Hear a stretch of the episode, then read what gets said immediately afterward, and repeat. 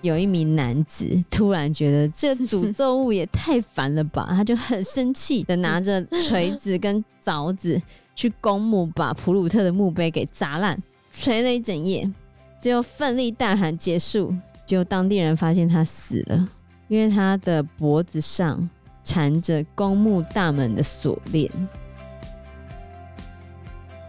Hello，大家好，我是 Joe，我是 Fana，我是 Anna。还有一些看起来很平常的东西，就是放在你家，然后你每天都需要把你的衣服放进去。衣柜，衣柜也要铸造啊？没错，这个衣柜是个漂亮的老抽屉柜，手工雕刻的抛光桃花心木，有着细致的图案，然后高大概一百二十公分左右，古色古香。四只桌脚还有装着方便的滑轮，有四个抽屉，每个抽屉都有一个很老旧的钥匙孔，就很有韵味的那种钥匙孔，还配上一把旧钥匙。那你可能在拍卖会上看到这种柜子的时候，就觉得哇，好有风味哦，可能就会想说找到宝了，就把它买回家。可是你一旦把你的东西放到抽屉里面去，就会遭受到极大的伤害。这个家具呢，它的名字叫做魔幻柜，魔幻柜，或者叫做诅咒柜。这个魔幻柜的所在地就是在肯塔基州的法兰克福肯塔基历史学会里面。它其实是一八三零年制作的，距离现在也已经一百多年了。但事实上，它根本没有一个特别的名字，因为它实际上就是在当时美国肯塔基州。一个奴隶主那个时候所制作的，大概可以追溯到一八三零年左右。这一个肯塔基州的奴隶主呢，他是很有钱，可是是一个非常残忍的奴隶主。他叫他的一个黑奴帮他即将出生的长子制作一个抽屉柜，那个黑奴呢就照做了。可是这个奴隶主不知道为什么很讨厌那个柜子，讨厌到都把那个黑奴给打死了。然后家里其他的奴隶就联合起来进行报复。他们怎么报复呢？他们把猫头鹰干燥的血洒在抽屉里面，同时要诵念一种咒语。那个咒语被称为是魔幻挽歌。他们对那个柜子下了咒，从此之后，这个柜子就被称为魔幻柜或者诅咒柜。这个柜子在之后的一个世纪。不断折磨这个奴隶主的后代，多达十六人伤亡哦！哇，十六个！像他的长子，就是那个奴隶主的长子，因为是要做给他儿子的嘛，他的衣服都放在那个抽屉里面，后来他儿子就死了。啊，第二个受害者呢是他的侄子，他的侄子在那个抽屉放了很多衣服，虽然他平安的度过了童年，可在二十一岁那一年。被一名仆人刺杀死了。这个魔幻柜后来又被搬到他的女儿的房子啊，结果搬到他女儿的房子之后，他女儿很快就病死了。然后女婿也在工作的时候被船的踏板撞到头部，反正就是头去撞到，然后就死了。嗯、然后他们的小孩继承了这个柜子之后呢，也死了。然后媳妇把东西放在里面之后也死了。反正陆陆续续，他的亲戚只要继承了这个柜子，把衣服放进去，或把婚纱放进去，或者把他的东西放进去，有些人可能只是放了手套啊，放了围巾啊，啊就死了。可以当死亡笔记本来用。各种意外，你去干走别人的东西塞进去，他就挂。对啊，你看，所以不要当坏人。最后这个柜子呢，就是被他的后世所继承嘛。然后最终的那个哈德森是这个故事的关键人物，因为他把所有发生在他亲戚之间的这些不幸的事情全部都写下来。然后他们只是想有个地方放衣服而已，竟然就这样子一堆人都死于非命哦，全部都应验了这个诅咒。然后哈德森自己的孩子也一样。他自己的第一个孩子是早产儿，他把婴儿的衣物收进去柜子之后，他的小孩就死了。然后他的第二个女儿也是衣物放到衣柜之后，就罹患了小儿麻痹，终身都受到小儿麻痹症之苦。然后他的小女儿的丈夫在把妻子的婚纱放到衣柜里面之后，妻子在手术期间就死了。然后邻居把他的狩猎服放到衣柜里面，在一次的枪支走火中意外丧生。天哪，这诅咒真是太强了吧！哈德森终于受不了，想说：“天哪，他们家还要再死多少人？”他就跟他家里的一个佣人叫做莎莉求助。莎莉他知道该怎么摆脱这种诅咒，他后来就把确切的方法告诉哈德森，跟他说：“你要找来一个死猫头鹰。”嗯，还好哈德森之前有一个猫头鹰标本哦，哦，那还有猫头鹰，对不对？嗯，另外一个素材呢，要是柳树的叶子，因为莎莉说柳树代表悲伤，然后他就去摘了柳树的叶子，然后要算算看，因这个柜子而死的人有几个人啊？有十六个人，所以他就在柳树那边摘了十六片叶子。代表他们受诅咒影响的家族成员，然后他还多摘了几片，可能怕他算错。最后呢，他要把那个猫头鹰放在炉子上面，然后把柳叶放在黑色的锅子里面煮沸，要从白天煮到晚上。后来他要把那些煮完的东西放到一个柜子里面，埋在那个紫丁香丛的下面，因为紫丁香丛代表爱与诺言。然后柜子的把手要朝向东边，因为太阳是从东边升起的。然后因为恶魔讨厌亮光，所以你要把把手朝向东边。最后，莎莉跟哈德森说，如果家中有人在花丛的叶子掉落前死亡，就代表诅咒被破解了。然后莎莉就她是家里的仆人嘛，莎莉在几个月后去世了，所以代表诅咒去除了。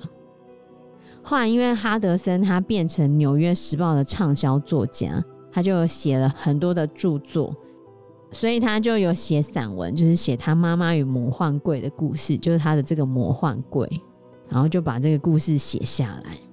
所以你看，就一个柜子，不要欺负黑奴啊！死了很多人，多人哎，对啊。另外一个这个墓碑呢，也是在肯塔基州。这是一个叫做卡尔普鲁特的墓碑。卡尔普鲁特就是一个普通人，那为什么他的墓碑会有诅咒呢？故事是这样子的：在一九三八年的时候，卡尔普鲁特他回到他的家里面，他是一个木匠。那他提早下班的时候呢，他想要赶快回去找他老婆，就他老婆竟然在偷情，妈就抓奸在床，嗯、他就非常的生气。后来，那个偷情的男子光着身子落跑了，然后他就面对着他的妻子，他就很生气，随手抓起一条锁链，然后就把他的妻子给勒死了，勒到他断气。然后他把他妻子杀掉之后，他随即觉得自己非常的悲痛，然后又觉得很受辱。后来他也意识到自己做出了不可挽回的事情，他就拿了一把枪，然后就砰自杀了。这是一个很害人的事情，可是好像也就这样子嘛。但后面的事情却超出大家的想象，因为后来普鲁特他的遗体被埋在附近的公墓里面，然后随着时间的流逝，他坟墓的墓碑有一部分变色了，就出现了锁链的痕迹，然后大家就开始觉得他杀妻之后畏罪自杀的这个故事，跟出现锁链的痕迹。怎么会这样子？因为锁链就是他杀死他妻子的凶器嘛。然后就在他墓碑出现这个痕迹之后的某几天，有一群男孩骑着自行车到墓园，其中有一个男孩就拿石头丢他墓碑，就在那，嘿，然后那个石头就裂开来，那那个墓碑是花岗岩的哦，也被打出裂缝。那那个屁孩要回家的时候呢，他的自行车就失去控制，撞上了一棵树。大家去看的时候，就发现他死了，但死因不是因为撞到头，而是在碰撞之间，自行车的车链不知道为什么缠住了他的脖子，把他勒死了，就跟老普鲁特妻子的死死法是一样的，被锁链勒死的。这个太困难了吧？到底要怎么摔到被自己链条勒住？对对啊我，们绝命终结战。隔天之后呢，那个墓碑不是被那个屁孩用石头砸出裂痕吗？嗯，裂痕就消失了，就只剩下锁链的痕迹。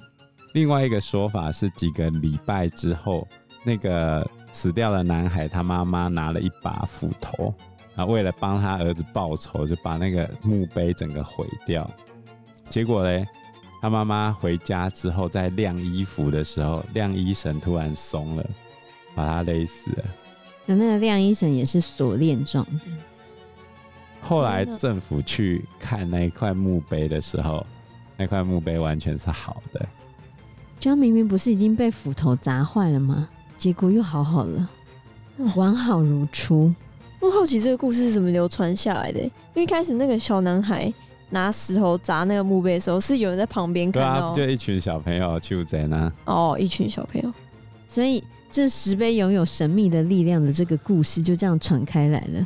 后来还出现另外一个人想要去测试那个诅咒的真实性，所以有一个农夫拉着马车经过公墓，然后就故意朝普鲁特的墓碑开枪，结果他的马就开始狂奔。后来农夫身体就往前摔下车，被马具的拖链链子勒住了喉咙，断了气。然后普鲁特的墓碑依然毫发无伤。现在不知道有没有人再去试验过一次？结果有两个警察就是要去调查这件事情，其中一个警察对这件事情嗤之以鼻，想说怎么可能？怎么可能会有这种事情？就当他们准备离开墓地的时候，不知道为什么出现一道光，一直追着他们，然后觉得很害怕，吓得负责驾驶警车的那个警官，也就是心中存疑、嗤之以鼻那个警官，非常的惊慌失措。然后他就把车子不小心开到两根柱子之间，撞了上去。然后另外一个副驾驶座的警官，就是没有嗤之以鼻的那一个，他就存活了。可是对墓碑嗤之以鼻的这个驾驶被发现死了，他是被连接两根柱子的链子勒死的。然后据说呢，最后一个死亡案件。是有一名男子突然觉得这诅咒物也太烦了吧，他就很生气的拿着锤子跟凿子去公墓，把普鲁特的墓碑给砸烂，锤了一整夜，最后奋力大喊结束，就当地人发现他死了，因为他死了，因为他的脖子上缠着公墓大门的锁链，然后他的锤子跟凿子都掉在旁边，后来普鲁特的墓碑。一样毫发无伤，所以像这种大家可能去亵渎了他，呃，不是亵渎，就是嘲笑。嘲笑了他的这种事件，然后而被勒死的事情层出不穷，所以当地的居民就开始把他们家族墓地卖掉，搬出那个墓园，要远离那颗受诅咒的石头。嗯，对，最后那一块公墓。就缩减成一块地，只剩下普鲁特的墓碑还在那边，因为没有人去照顾他，他也没有家人。对，所以在一九五八年的时候，有一个露天的开采作业，把它彻底摧毁掉，然后从此之后就没有了。对，从此之后就没有再有这个墓碑的故事，因为就整个毁掉了。这有点像是我们那个什么去亵渎那种庙，有没有？那个有印公庙，以前人家赌博赌输了，然后就跑去尿尿尿在那个有印公庙上面，这样，然后就被跟回家。可是只是被跟回家，没有弄死掉啊，就被锁链链死哎、欸，而且被锁链链死，那、嗯、超像绝密终结战的吧？对，有个东西一直纠缠的感觉。对啊，太诡异了吧？对啊。所以千万不要藐视别人的墓碑，对，你会遭到不幸的。最后一个，我觉得我想要讲的是那个纽西兰的纽西兰，对，这个东西叫做毛利塔翁家，毛利就是毛利人嘛，塔翁家呢就是珍宝的意思，所以意思就是毛利人的珍宝。那为什么毛利人的珍宝会变成诅咒呢？这其实是毛利的那些传家宝啊、武器呀、啊、面具啊那些东西，其实都被收藏在纽西兰威灵顿市的蒂帕帕国立博物馆。这一间国立博物馆呢，蒂帕帕其实就是宝藏的容器的意思。那这些宝藏呢，就是塔翁家，它其实是一系列纽西兰历史的艺术跟文物，还包括了很多毛利人的文化遗产。那其实，在某一年的十月，有一个日子，馆方呢准备要策划一场非公开的毛利塔翁家的展览。通常这类的活动会有一些惯例，就是请勿触摸啊，这大家都知道嘛？穿着舒适的鞋子。然后禁止闪光灯，大家都可以接受。可蒂帕帕呢？他们规定怀孕跟经期的妇女是不可以入内参观的。可是大家感到不能够接受，因为觉得现在人怎么还可以这样子呢？那博物馆呢就开始跟大家解释说，这些塔翁家很多是跟毛利的部落借来展览的，所以我们必须要去遵守他们的文化规则。人家这样规定，就要这样遵守啊！就大家更生气了。那博物馆呢，就再解释说，有一些塔翁家，就是那些传家宝，是在战场上杀敌的武器。以那种原住民传统的传说，都会讲说，处于经期或者是怀孕的妇女，如果不小心碰触到，就会触发诅咒。如果那些部落武器被来参访的怀孕的妇女，或者是刚好经期来的碰到的话，就会有不幸的事情发生。但博物馆并没有保险是可以保障那种不被诅咒的这个部分，所以他就希望大家还是遵守。可是呢，大家听了就更生气了，还那么守旧，对，更愤怒了。所以社会大众就非常的不开心，就觉得很生气，怎么可以这样子呢？但是很多文化或很多宗教其实都有这种规定啊，像其实传统旧约圣经也对月经有严格规定，古兰经也一样啊。台湾的庙也是，因为毛利人也是南岛语族嘛。对。那其实达悟族的非语祭也是禁止女性参加的。本来台湾的原住民族就是南岛语族啊，所以我们的文化其实是有它类似的地方的。对于经期，常常都是有这种，就是视为是不洁的。对，当然现在我们会觉得好像怎么可以这样子呢？嗯、可是对于他们来说，他们的传统就是这样子啊。那毛利人呢，还有其他波利尼西亚人呢，他们就有一种观念叫做塔普，就是英文的禁忌的意思，他们叫做 T A P U 塔普，嗯，然后英文是 T A B O O Taboo。塔布禁忌，意思就是你要禁止某种事物，你如果违反这个规则，就会受到诅咒。众神呢，可能会直接把厄运降临在你身上，不然的话就是不再庇护你，那你就会很容易受到自然疾病啊，或者是邪恶力量的侵扰。然后任何东西可能都是塔布，就都是禁忌，嗯、就是你不要去违反那些禁忌，然后就叫你晚上不要洗头。然后不要拿手指月亮，这是禁忌啊！你违反的话就会受到污染啊。比方说，假设你的左手如果变成 taboo，你就不能拿左手吃东西。那他们相反的力量叫做 noa，是诺阿，是一种类似祝福的概念，可以抵消 taboo 的力量。那其实 taboo 本质上不是一件坏事。常常也可以拿来当做保护土地受到滥用的一种方式，但是违反塔布不是一件好事，因为你如果没有好好的去对待那些东西的话，每一个成为塔布的东西都可能会变成诅咒物。所以在地帕帕展出的那些毛利的塔翁家本来应该是珍宝，嗯，很多都是在战场上杀人的武器，而且在毛利的文化里面，当一个战士死在战场上。他的灵魂就会进入杀死他的武器里面，所以等于那些武器里面都有很多人的灵魂。那这些东西都是塔布，都是禁忌。孕妇跟那些惊奇的妇女也是塔布啊。